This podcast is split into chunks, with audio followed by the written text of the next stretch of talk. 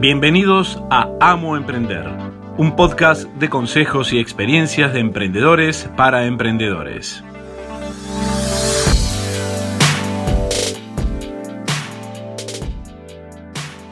Hola, soy Virginia Soles de Batman de Amo Emprender y en el episodio de hoy vamos a trabajar cómo cobrar un servicio. Muchas veces al ser un intangible no sabemos si cobrar por hora, cobrar por un servicio determinado, etc. En algunas profesiones es un poco más sencillo porque decimos, bueno, soy psicóloga, cobro tanto la eh, sesión o soy abogado y cobro la consulta. Pero ¿qué pasa si, por ejemplo, después esa persona, eh, vamos a suponer en el caso de un abogado, luego tiene que contratarme para hacer un contrato o algo más grande? Podría, mm, como un enganche, podría descontarle la consulta. Eh, es decir, me va a consultar, ¿por qué le voy a cobrar algo que me va a consultar que luego me va a, mm, a pagar?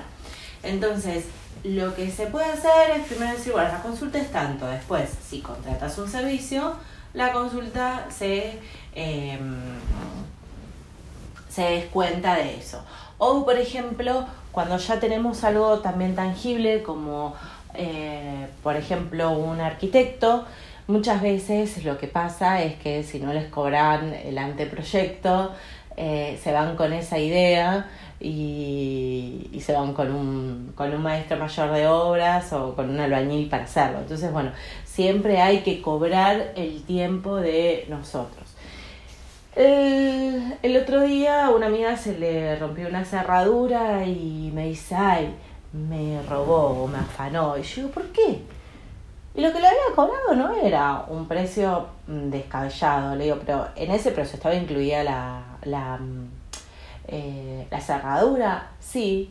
Bueno, ¿y a qué hora fue? Y fue un sábado a la noche. Bueno, a ver, tenés que mm, tener en cuenta que esa persona salió de, su domicilio, de lo que estaba haciendo. Mm, o sea, generalmente las personas que trabajan eh, domingos, feriados, cobran el doble o cobran un plus, o sea que eh, está yendo a domicilio.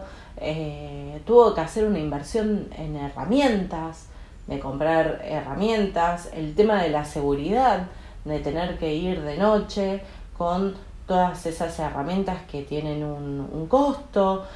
Y otra cosa, el conocimiento, porque por más que mi amigo hubiese tenido la cerradura, no la hubiese sabido cambiar. Entonces, también es eso. Y ella me dijo, uy, sí, tenés razón. ¿Y qué cambió en ella? Que yo le mostré cuál era el valor de ese servicio, no el costo, sino el valor. Y muchas veces nosotros no mostramos el valor del servicio. Entonces, de esa manera vamos a poder cobrar más o cobrar lo que queremos o lo que pensamos que nos merecemos, pero siempre mostrándole el valor que va a obtener el cliente al adquirir mi servicio. Si nosotros no se, los no se lo decimos, ellos no lo van a ver. No solamente el valor de, de esto que yo le decía en cuanto a costos, que le hacía el, cálculo a mi amiga, y decía, bueno, es como si a vos no te quieren pagar tampoco tus servicios, o sea, es lo mismo. Eh, si vos no le pagas a otra mm, persona, no le quieres pagar porque mm, tus clientes te van a querer pagar a vos por tus servicios, van a decir lo mismo. Em, entonces hay que mostrárselo al cliente, decir, bueno, ahora vas a obtener seguridad vas a tener la tranquilidad, eh, te voy a resolver tu problema en tan pocas horas. Mostrarle eso que va a recibir, no digamos tangible, pero sí esa sensación que va a obtener el, el cliente al adquirir mis servicios.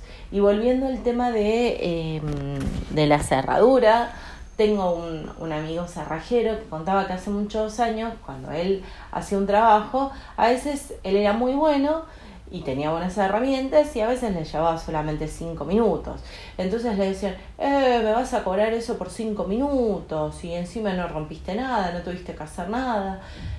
Entonces él cambió y antes de hacer el trabajo le dice, bueno, mira, este trabajo te sale tanto, si yo no te rompo nada, te sale tanto otro. Entonces la gente cambiaba porque decía, uy, ahora me va a tener que romper todo. Y si me tiene que romper todo, que muchas veces pasa, tengo que llamar a un herrero que me haga una puerta nueva, tengo que llamar al vidriero que me cambie el vidrio si se rompe, si la puerta tiene vidrio, eh, si hay que sacar la puerta, tengo que llamar al albañil para que arregle el marco. O sea, tiene un costo mucho más elevado. Pero el cliente no lo sabe, porque cuando ven que mm, ponen un palito y me abren la puerta, dicen, ah, esto es una boludez. Sí, pero vos haces eso, podés poner el palito y abrirlo, ¿por qué no lo hiciste? Necesitabas la solución de alguien. Y hay que empezar a valorar esas soluciones de terceros, porque son las soluciones que nosotros damos. Si nosotros no valoramos eh, a otros colegas de otras profesiones, porque van a... Porque otras personas van a creer en nuestros productos o en nuestros servicios. Entonces hay que empezar a, a invertir y a creer un poco. La cuestión es que cuando él arreglaba algo y lo hacía en cinco minutos y no rompía nada, la gente se lo pagaba contenta. Decía, ah, buenísimo, me salió menos, no me rompió nada, me lo hizo rápido. Empezó a valorar, porque él se lo mostró antes, qué era lo que tenían que valorar.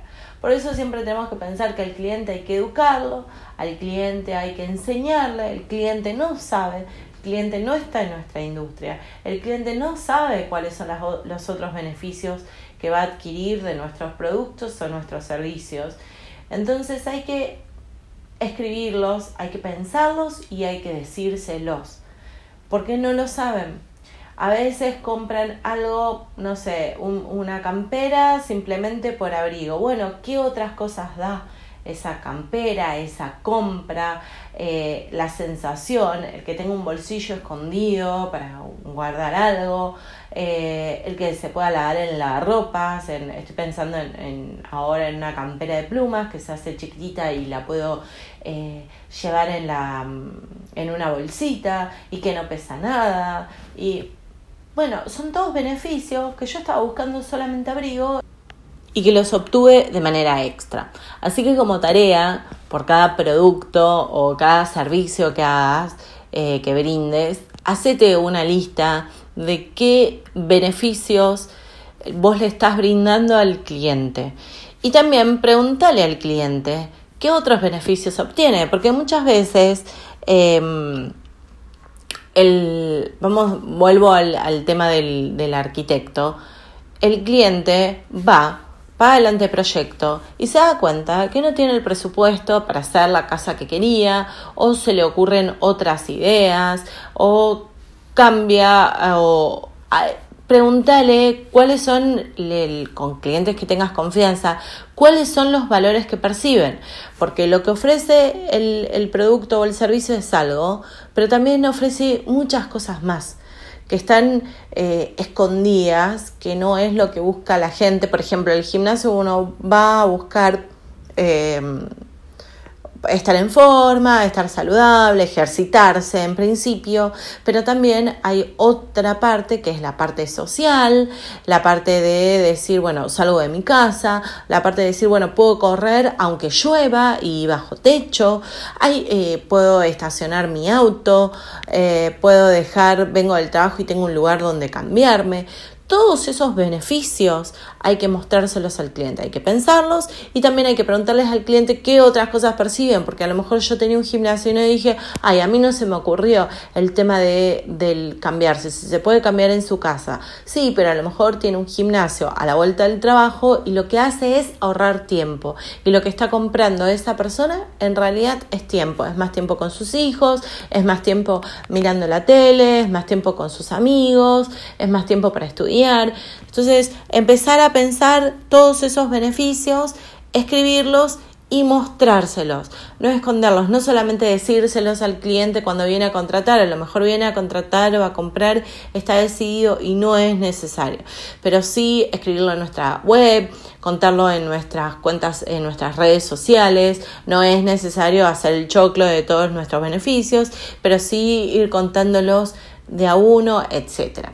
Así que a la hora que tengas que eh, cobrar un, servicio, muchas veces decís mm, por hora. También pensalo por el valor que vos le das a esa persona.